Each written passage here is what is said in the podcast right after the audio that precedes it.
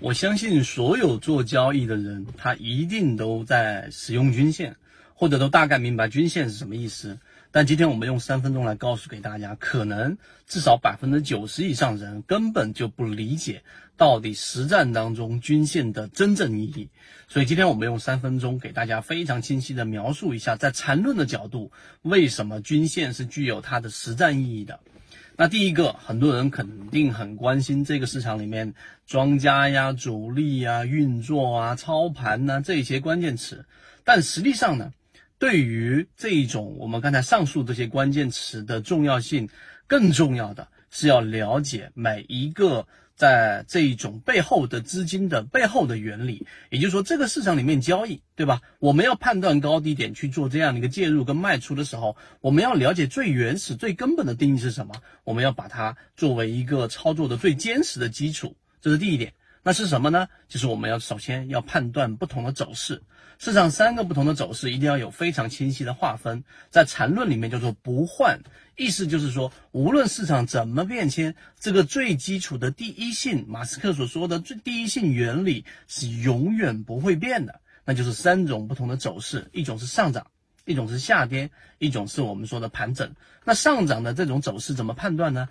高低点不断的上移，下跌的这种走势。高低点不断的下移，对吧？高点比前一个高点更低，低点比前一个低点更低，就是下跌趋势、下跌走势，这非常好理解。而对于盘整，那高点比前面一个高点更高，但低点呢却比前面那个低点更低啊，或者是其他的组合，只要是不符合上涨跟下跌走势的，都属于盘整。好，这是第一点，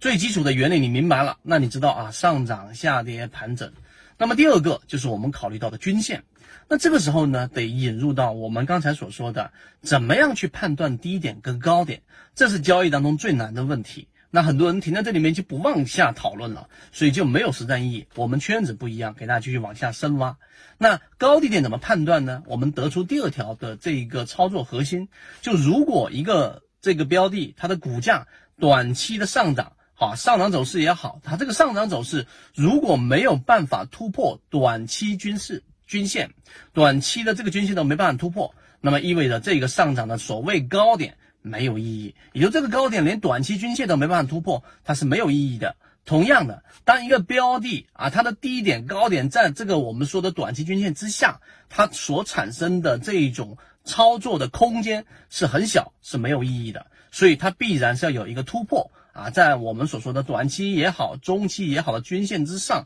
才有所谓的高低点。这是第二点，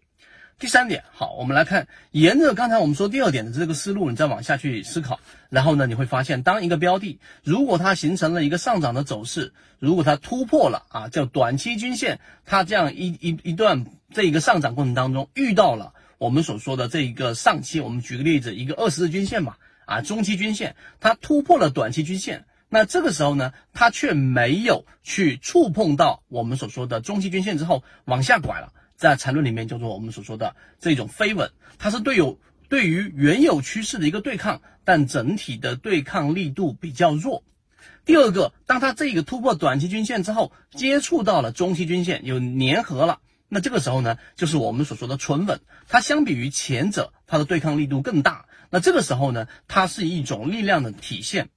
第三种呢，就当它突破了短期均线，又突破了长期均线。那么中期均线，那么这个时候呢，反复呢，它会进行了一个这样的一个交错，就是我们所说的叫缠绕，缠论就得名于此。所以它一旦形成了缠绕，就代表着在三种力量，对吧？第一种飞稳，第二种纯稳是接触之后又又沿着往下的趋势下行，第三种是形成了不断的缠绕。那这个缠绕。往往就会形成一种趋势上的一种反转啊，那在这个情况之下的高低点才有操作波段的意义，